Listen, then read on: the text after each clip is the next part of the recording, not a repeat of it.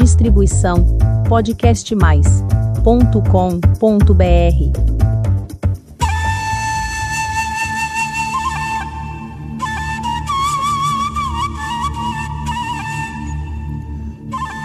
Que bom que você está aqui para mais um episódio do podcast Dança Oriental.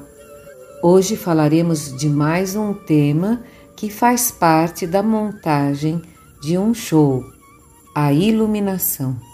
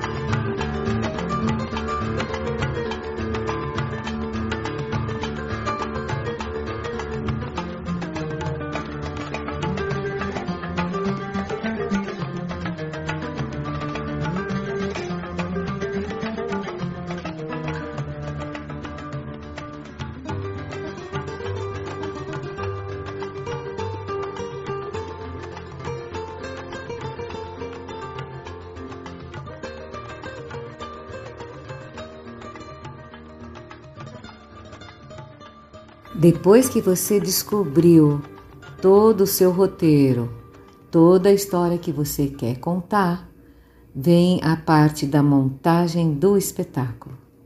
E a iluminação é uma forte concorrente a principal elemento dessa montagem. A iluminação, ela deixa tudo mais claro, mais iluminado desde o século XVII, que foi a prática dessa técnica se aprimorando com toda a aparição da eletricidade. A luz, ela existe nas apresentações desde quando eram ao ar livre e o sol fazia a parte, conduzindo o espetáculo para luz e sombras. Aí que vem todo o mistério. A luz, que era a única existente, que era o Sol, ajudava a criar toda essa mística dessa manifestação artística de uma apresentação. Isso data até antes do de Cristo, acho, até depois de Cristo, que o Sol só fazia parte disso, lá por 1500 depois de Cristo. E aí, em algumas ocasiões, as encenações ocorriam sempre nas igrejas, e as igrejas tinham seus vitrais. Isso aconteceu no século XV. Com a vela também, isso começou a fazer parte. As fogueiras também ajudavam muito na iluminação das apresentações. Então, quando era a luz do dia, que era ao ar livre, a luz é, já existia e não tinha interferência. Quando anoitecia, o fogo, as tochas e as fogueiras faziam parte. No Renascimento, no século XVI, a produção dos espetáculos ficava sempre por conta dessa pessoa que era um arquiteto, era praticamente um arquiteto, que conseguia fazer com que a iluminação também ajudasse na cenografia. Vamos ter um episódio a respeito da cenografia também. Eu espero sinceramente que esses temas que eu estou abordando te ajude a construir um show cada vez melhor. Nessa época, o que ajudava também essa pessoa da iluminação eram os espelhos, porque os espelhos eles conduziam a luz para onde ele queria. Elas iluminavam determinados pontos. Isso era um item bem importante, até começar essa história da eletricidade pública e dentro das casas também. O pavio usado era colocado dentro de um óleo e isso produzia a luz. E exalava uma fumaça também e cheiro. Esses óleos vegetais de alta qualidade que eram usados na época como óleo de oliva, eles produziam mais luz e menos fumaça. E o odor até era melhorzinho. E com a mudança das substâncias, isso lá pelo ano de 1784, mais ou menos, que é o que eu estou pesquisando, a lâmpada a gás foi introduzida nos palcos também porque teve um suíço que inventou para iluminar as ruas. E aí foi adotado dentro do espaço cênico que era o teatro. Aí está o uso da ciência, das descobertas para outros fins. Então a arte, ela coloca a ciência a seu favor, claro. Esse suíço introduziu então as lâmpadas nos teatros franceses e o gás utilizado era de forma generalizada. Todo mundo usava o mesmo gás, desde fora do teatro, dentro, nas ruas, nas casas. A primeira adaptação bem sucedida foi em 1800, no Teatro de Londres também, que era um alemão que tinha construído. E durante a apresentação das óperas, de Wagner. Isso tudo deixava a sala toda escura e a, essa medida era pouco a pouco adotada na Inglaterra, na França e no restante dos teatros europeus. Com um destaque maior para o espetáculo que diminuía a luz da plateia para aumentar a luz no palco. E essa consciência dessa realidade entrava num tipo de hipnotismo, né? Hipnotizava a plateia, deixava todo mundo no escuro e levava para essa viagem que o palco proporcionava. Então, no século XIX, com a inovação das técnicas de estrutura, né, de infraestrutura que o teatro passou a ter, principalmente em Nova York, que os recursos da iluminação passaram a ter as inovações e experimentações dentro dessa história que eu falei antes da, do uso do gás também. E a luz começou a ter também outras fontes de é, energia para gerar a luz. E quando Edison fabrica a primeira lâmpada incandescente e com um filamento de carbono, foi quando então os teatros tiveram toda essa possibilidade dessa lâmpada, dessa luz elétrica. e a luz começou a fazer parte daquele espaço sagrado que é o palco.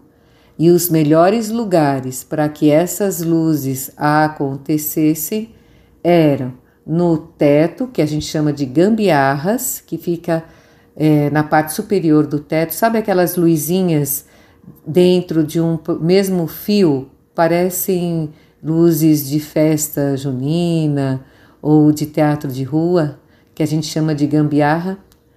As luzes da ribalta, que é aquela luz que vem do, de quando o palco termina, ali que começa a plateia, aquele pedacinho a gente chama de ribalta, e as laterais, as torres laterais de luz. Então, esses três lugares foi onde as lâmpadas elétricas se posicionaram dentro desse espaço que era o palco.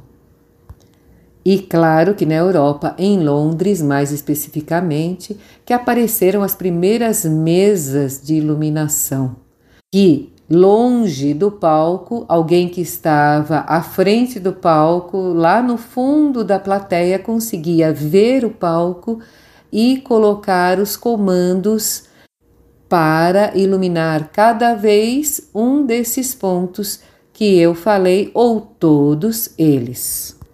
E a partir daí, um mundo novo se abriu. Puderam então pintar as paredes de cores diferentes no palco, porque a luz preenchia esse espaço também. E toda a parte estética do espetáculo cresceu com a presença da luz. Então, esses artistas conseguiram pintar a noite, por exemplo, no palco, o dia, a vida nos teatros, o cotidiano de uma casa, o cotidiano de uma escola. Vários ambientes passaram a existir em cima de um palco por causa da tecnologia. Uma questão curiosa com relação à luz, para você que às vezes não é do meio do teatro e das artes, é que quando você chega numa casa, você acabou de alugar a sua casa, ela já tem os pontos de luz. E aí você coloca a decoração, a mesa, um ponto de leitura, a sua cama, o sofá.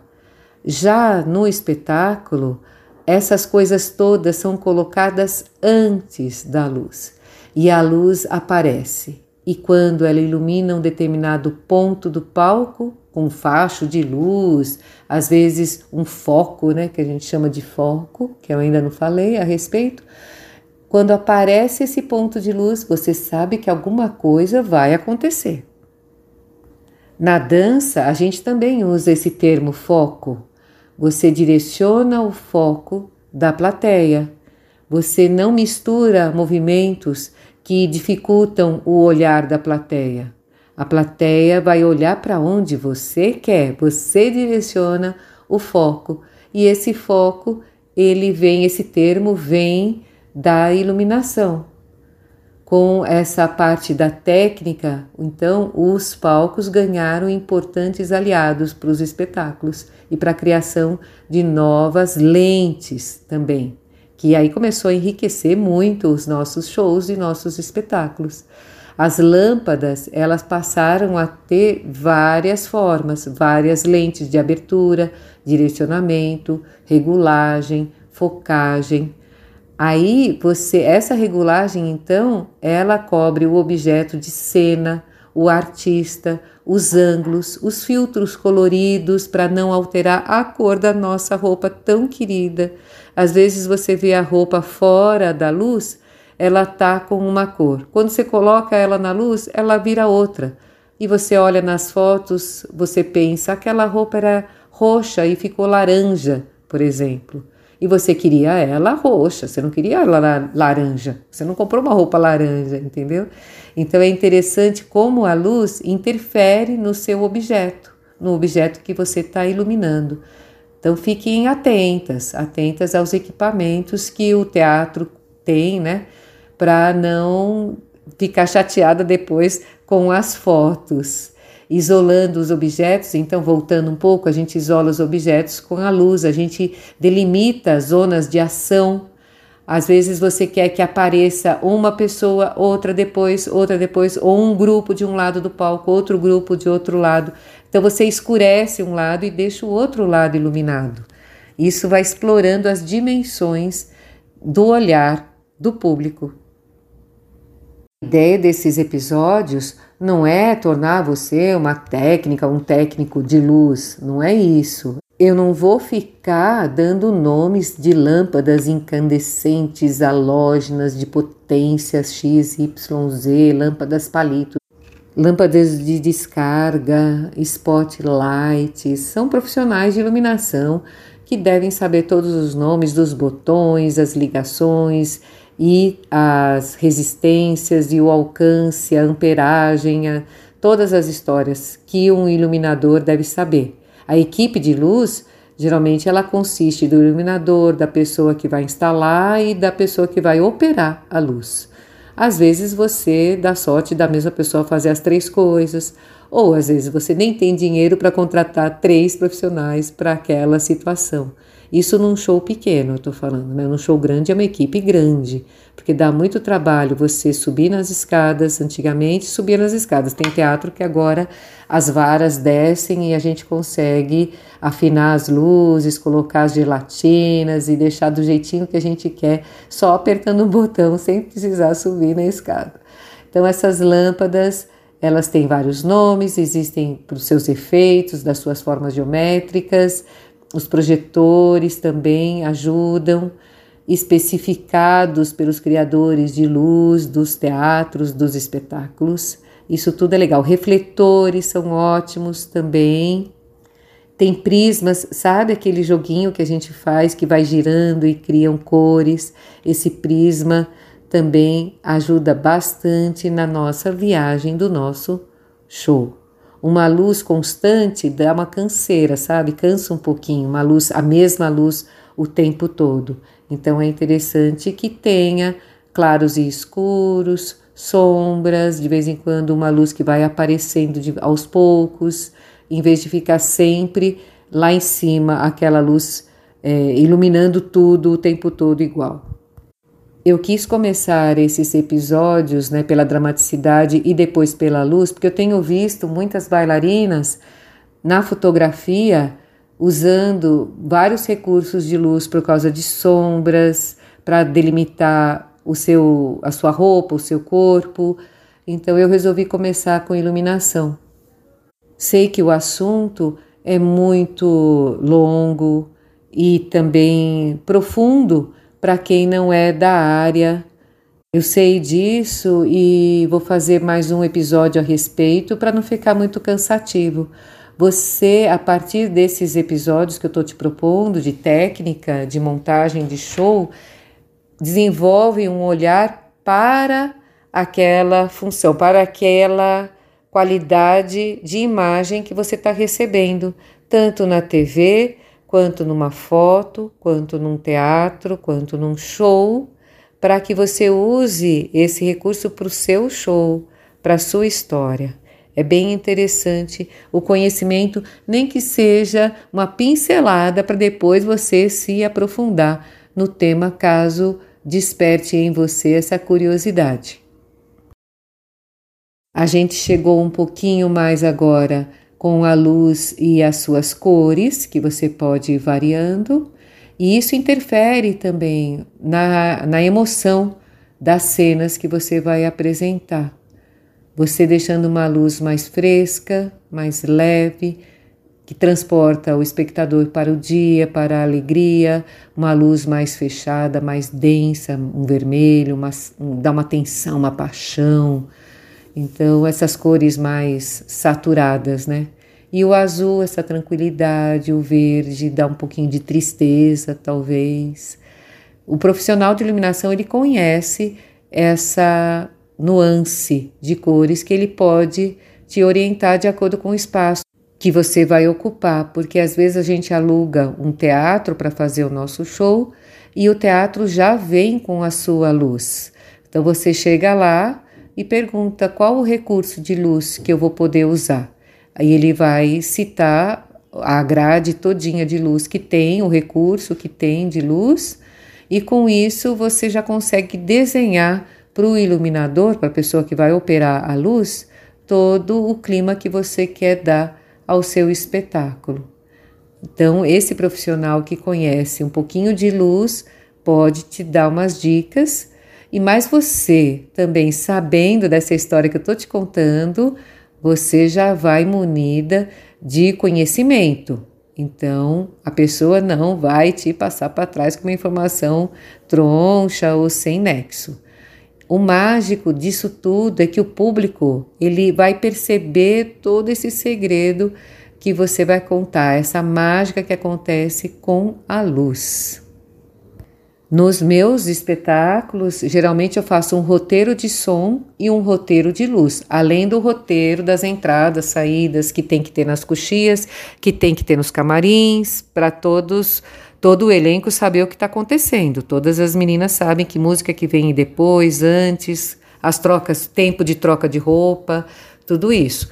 Mas o legal da luz, de você fazer o um mapa de luz, o roteirinho de luz, é só você é, escrever do seu jeito o espírito e a alma desse, desse número que você vai dançar. Então, assim, você coloca número um, luz é, quente é, durante toda a apresentação desse número tal. Na outra, focos de luz, metade de um lado, metade do outro, depois tal questão e tal. Aí uma terceira entrada. Essa música fala sobre é, uma tarde ensolarada ou, ou leve. Então, todas essas observações isso ajuda você a construir o seu mapa de luz e toda a história que você está contando, para não estragar a história que você está contando. Então, a tecnologia serve para deixar ah, tudo amarradinho, tudo costuradinho. Não pode cegar a plateia de muita luz e também não deixar sem luz, é, deixando sombra no nariz das bailarinas ou no rosto, no desenho do rosto também. Às vezes fica tudo meio estranho. Você vê umas, umas é, é, apresentações no palco que eu, eu, como sou do meio, reparo nessas coisas. Então eu percebo que tem uma coisa estranha acontecendo, que não favoreceu o elenco. Então a iluminação, ela te, é, de, pode ser de casamento, pode ser da sua casa, da formatura, do show, do, da peça de teatro, para tudo isso, esse jogo de luz, ele oferece essas atmosferas. Então, isso que é interessante. Quando você vai falar com uma arquiteta, um engenheiro, uma decoradora, a, a, luz faz parte, a luz faz parte da sua casa. A luz, a gente não é para ficar escravo da tecnologia ou de qualquer coisa, mas ela possibilita e transforma, trazendo um clima interessante para diversas situações, criando diversos efeitos que dão toda a graça para a situação.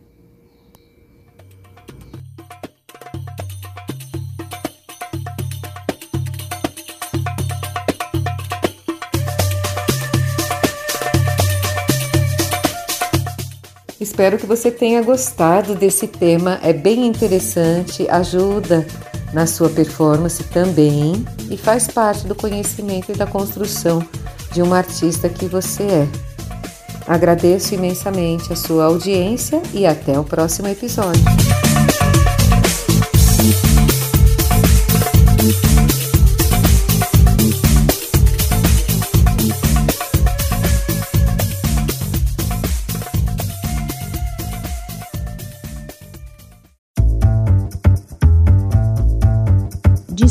Distribuição podcastmais.com.br